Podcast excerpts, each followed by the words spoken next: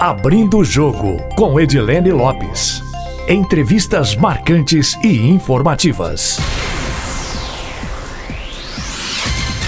Abrindo o jogo desta segunda-feira com Fernando Passalho, que é o secretário estadual de Desenvolvimento Econômico. Fernando, muito obrigada por aceitar nosso convite e por dar essa entrevista aqui na Itatiaia. Eu que agradeço, Edilene. É um prazer enorme poder levar informações a todos os ouvintes. Antes da gente começar, Passalho, conta um pouco sobre a sua trajetória até chegar nesse ponto hoje, ocupando o cargo de secretário de Desenvolvimento Econômico do Governo do Estado. Bom, para mim é uma grande honra que me foi dada aí pelo governador Romeu Zema eu estou no Estado desde 2008 e passei por diversas áreas. Minha trajetória no Estado se fez praticamente na Secretaria de Desenvolvimento Econômico. Né? Sou servidor de carreira da Secretaria de Fazenda, mas construí né, minha história profissional ao longo desses mais de 11 anos de Estado, trabalhando em prol né, do empreendedorismo, dos investimentos, do cooperativismo é, e também da, da melhoria do ambiente de negócios no Estado, né? desde microempreendedor individual até grandes empresas também. E agora, na gestão do governador Meu Zema, tive a oportunidade de trabalhar como subsecretário de Desenvolvimento Regional, secretário adjunto de Desenvolvimento Econômico e agora assumindo aí, né, como dirigente máximo do órgão e fazendo de tudo aí para honrar a confiança do governador e trazer cada vez mais investimento, emprego e renda para o Estado. Você é servidor de carreira? Sou servidor de carreira concursado desde 2008. De qual pasta? Secretaria de Fazenda. Exercendo qual função? Ou originalmente seria qual função? É, eu sou da carreira de técnico fazendário, né, técnico fazendário de administração e finanças. E quando cheguei na Fazenda, eu me identifiquei muito com o desenvolvimento econômico. E o desenvolvimento econômico não acontece sem a parceria de órgãos como a Secretaria de Fazenda e também o meio ambiente, por exemplo, que nos ajudam muito a acelerar é, e dar uma condição melhor para as empresas que aqui estão e aquelas que estão vindo. Hoje, qual que é a prioridade da pasta em termos efetivos de ações que estão previstas no plano de metas? Nossa prioridade hoje, é, a gente tem aí quatro eixos principais. primeiro deles, que a gente está dando um show, que é a atração de investimentos. A média anual do Índia aí nos últimos 15 anos era de 11 bi, no início dessa gestão, nós traçamos uma meta ousada de 125 bilhões. Para quem tinha uma meta, um histórico para trás, no, pelo retrovisor de 11 bi ano, traçar uma meta de 4 anos para 125 bi, é uma meta ousada.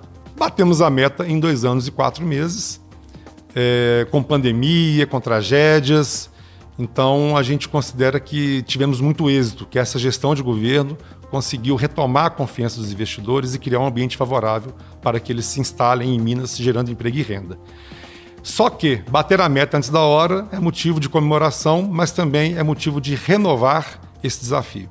Então devemos aí, é, nos próximos dias, restabelecer a meta para que a gente continue nessa toada e atingindo ainda marcas ainda mais ousadas. Qual novo investimento deve vir? De qual setor? Deve ser anunciado quando? Temos alguns investimentos aí vindo é, na área de e-commerce, na área de geração de energia renovável. Um grande investimento está para ser anunciado nos próximos dias.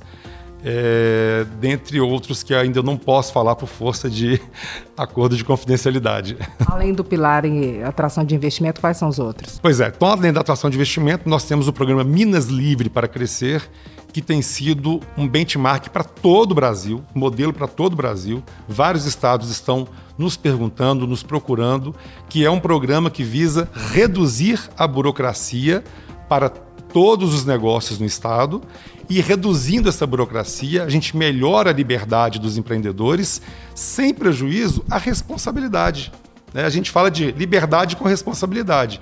Ninguém aqui quer é, desburocratizar ou diminuir um controle que vai pôr em risco a saúde pública, que vai pôr em risco né, uma questão é, ambiental. Então a gente consegue diminuir a burocracia, dar celeridade e manter o mesmo nível de segurança para todos. E o que tem de novidade nesse sentido?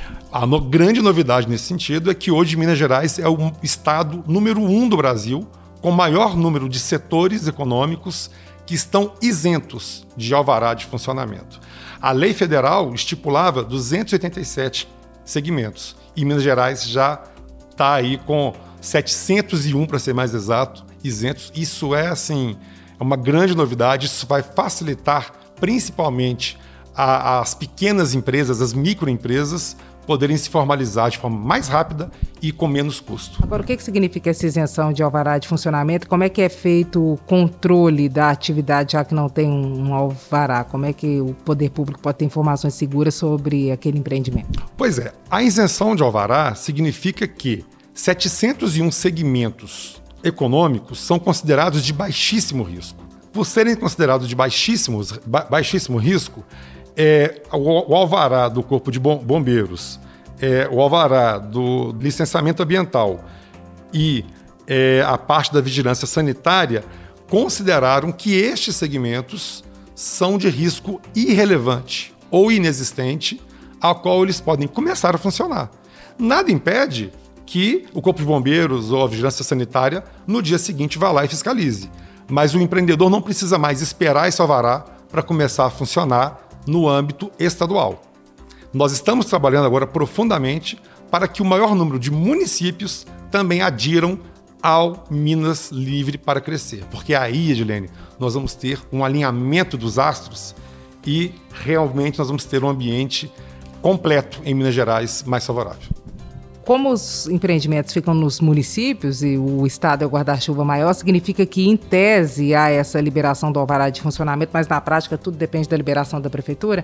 Aqui em Belo Horizonte, por exemplo, continua valendo a exigência do alvará de funcionamento. É isso? Só para a gente entender na prática. Sim, existem alvarás de competência estadual e existem alvarás de competência municipal. Os de, os de competência estadual estão isentos né, nestes 701 segmentos considerados de grau de risco 1, ou seja, baixíssimo e irrelevante. Os municípios podem aderir a esse, a esse modelo do Estado ou estipular os seus próprios alvarás, né, como o alvará de postura e por aí, e por aí vai. Então, é, o Estado fazendo a parte dele e sensibilizando que os municípios possam aderir a este modelo, nós vamos fazer com que isso possa ser completo. Quando a gente melhora no Estado, é, a gente ajuda. Mas se o município aderir a esse movimento, aí fica mais completo e nós vamos conseguir, de vez, tirar essas amarras desnecessárias que muitas vezes o empresário cumpre sem saber o que, que, tá, o que, que está cumprindo. Né? Então, essa dificuldade do, do, empreendedor da ponta, né? o dono de uma loja de roupa, é, de uma oficina mecânica, esses empresários aí de, de, pequenas empresas, né? que eu não falo pequeno empresário, não tem empresário pequeno, tem grandes empresários de pequenas empresas, estes precisam sim de muito apoio do Estado, porque eles geram muito emprego, geram muitas oportunidades e precisam de muito apoio para conseguirem prosperar em seus negócios e continuar ajudando nos indicadores sociais do Estado e econômicos. Agora, 701 tipos de estabelecimentos não precisam desse alvará. Antes, quantos não precisavam, para a gente entender qual é a diferença, o que, que mudou, e dá um exemplo de algum. Pois é, antes a gente tinha alvará para quase tudo. Aí a lei federal, em 2019, todos os graus de risco, havia uma grande dificuldade, porque cada órgão no Estado tinha uma forma de avaliar o seu grau de risco. Então, às vezes, a pessoa não precisava de alvará ambiental, mas precisava de alvará do Corpo de bom, bom, Bombeiros. Não precisava do Corpo de Bombeiros, não precisava de alvará da Vigilância Sanitária. O que Minas fez, que é a receita do bolo, é fazer com que esses três órgãos falassem a mesma língua. Então, quando a gente conseguiu fazer com que esses três órgãos tivessem a mesma forma de análise de grau de risco, a gente conseguiu pegar como denominador comum 643 do ano passado e agora 701. É uma lista enorme que será divulgada em breve aí no nosso site, no site da Junta Comercial também. Os outros pilares, além desses dois outros que você citou aqui no desenvolvimento econômico, quais são? Pois é, nós temos também o pilar do processo de desestatização. Né? Nós temos uma agenda é, robusta aí de desestatização, que é realmente o Estado deixar de, de ter empresas, de investir em empresas e começar a investir nas áreas essenciais, como saúde, educação e segurança. É, e temos também a regularização fundiária urbana, um, um grande, uma grande mazela que Minas enfrenta hoje, que praticamente, Edilene, metade, a estimativa do CORE, metade dos imóveis no estado não possuem sua escritura, sua matrícula. Ou seja, as pessoas moram possuem, mas não têm a propriedade do seu imóvel. Então, o governador Romeu Zema pediu é, deu a diretriz para que a gente colocasse isso como ponto estratégico e que a gente possa entregar o maior número de títulos de regularização fundiária e dar a essas pessoas a dignidade da propriedade da casa própria. Imagina você morar numa casa, é, a gente tem vários exemplos de que a pessoa não muda dali porque é, o valor de uma casa sem escritura é pequeno, a venda entre, entre as pessoas de casas que não têm escritura é muito vulnerável, né? é o famoso contrato de gaveta. Isso é, é, expõe muito as pessoas a um risco muito grande. A pessoa não pode, por exemplo, é, dar aquele imóvel como garantia de empréstimo. Então, é, grandes empresas não se instalam em terrenos, por exemplo, que não têm escritura. Então, regularização fundiária, o título de propriedade dos imóveis, dos terrenos, é algo que gera um impacto social e econômico fortíssimo para a sociedade. Minas Gerais, segundo maior estado em termos populacionais, é, concentra também o segundo maior déficit de títulos é, de regularização fundiária urbana e também muitos do, de regularização fundiária rural, este, por sua vez, é, sob a tutela da Secretaria de Agricultura. Como é que a Secretaria de Desenvolvimento está resolvendo essa questão? Nós vamos apoiar pequenos municípios no estado que não possuem estrutura ou corpo técnico, com base no nosso corpo técnico ou de prestadores de serviço que vão apoiar essas prefeituras. Nós fizemos um chamamento público, nós já temos um ranking de prefeituras é, é, que, que, tenha, que, tem, que atendem aos quesitos para a gente poder ajudá-las.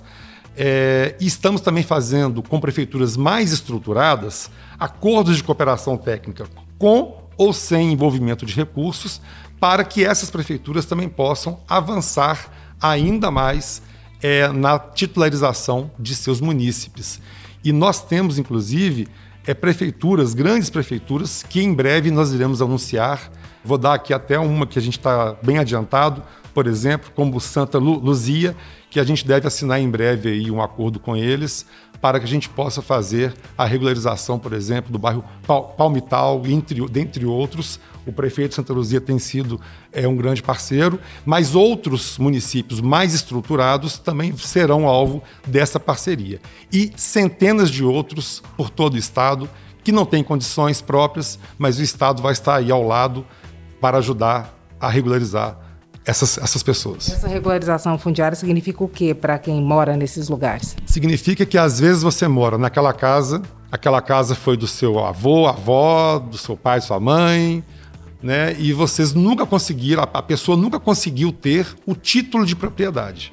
Tem gente que é, é, é tão, é tão emocionante, Edilene, que às vezes a pessoa é, ela se emociona porque ela vai receber pela primeira vez uma conta de energia em nome dela ela vai receber né, até um IPTU em nome dela, porque às vezes aquilo é, é, não tem a, a, dignidade da propriedade, né, a, a, honra de você ser realmente dono de um imóvel que muitas vezes está na sua família há gerações e ninguém nunca teve ali né, a entrega do título. Então, dar o título de regularização fundiária é dizer para você né, que mora na, nessa residência, que agora aqui tem dono, né, como se diz, né? Tem o título mesmo. Facilita, inclusive, transações como compra e venda, não? Com certeza, facilita a transação de compra e venda. As pessoas podem, às vezes, às vezes ela mora num imóvel que vale muito dinheiro, ela pode vender, morar num imóvel, às vezes, que atenda melhor as necessidades, pegar o resto do valor, investir em alguma coisa. Então, assim, muitas vezes a gente vê pessoas sentadas no ouro e passando necessidade porque elas moram ali, não conseguem sair dali porque a situação delas é irregular. Se ela sair, ela não vai ter as mesmas condições que ela teria tendo a escritura, o registro do imóvel nas mãos. Passalho, aproveitando que você falou de parceria com os municípios, vocês pretendem lançar uma campanha para desburocratização do alvará de funcionamento, por exemplo? Tem algum, algo nesse sentido? Sim, sim. Nós estamos com um trabalho muito forte sendo feito é, junto às diversas associações de micro-região é, municipais. A MM está nos apoiando bastante para que os municípios possam aderir a esse movimento do Minas Livre para Crescer. Diversos municípios já aderiram, Governador Valadares, Andradas, Varginha, Guaxupé, É, essa semana, no, no, Nova Lima assinou também. São diversos municípios é, que estão aderindo a esse movimento de liberdade econômica, de desburocratização, que é um movimento apartidário, é um movimento de quem apoia empresas de todo tipo de porte, desde o microempreendedor individual até as grandes empresas, para que todos possam prosperar no seu negócio, possam ter menos, menos travas do Estado, né? A gente quer destravar o Estado para que todos possam empreender, aqueles que querem empreender, e aumentar a geração de emprego e renda. Acho que o grande ganho disso é promover que essas empresas possam crescer e gerar mais emprego e renda para o Estado. Hoje, o, o, cidadão mineiro ele quer saúde e emprego. Vamos fazer um bate-bola rapidinho? Vamos embora. Desestatização e privatizações. Agenda ousada, necessária, que nós vamos conseguir andar é, o mais rápido possível. Ressarcimento pelo rompimento em Brumadinho. Ansiosos pelo posicionamento da Assembleia. Minas Consciente. Programa de retomada econômica, que muitas vezes pode ter algumas medidas amargas, mas necessárias para a preservação da vida. Mudanças à vista? Acompanhamos diariamente. Muito obrigada pela entrevista, secretário. Eu que agradeço, estamos à disposição. Um grande abraço. Abrindo o jogo com Edilene Lopes. Entrevistas marcantes e informativas.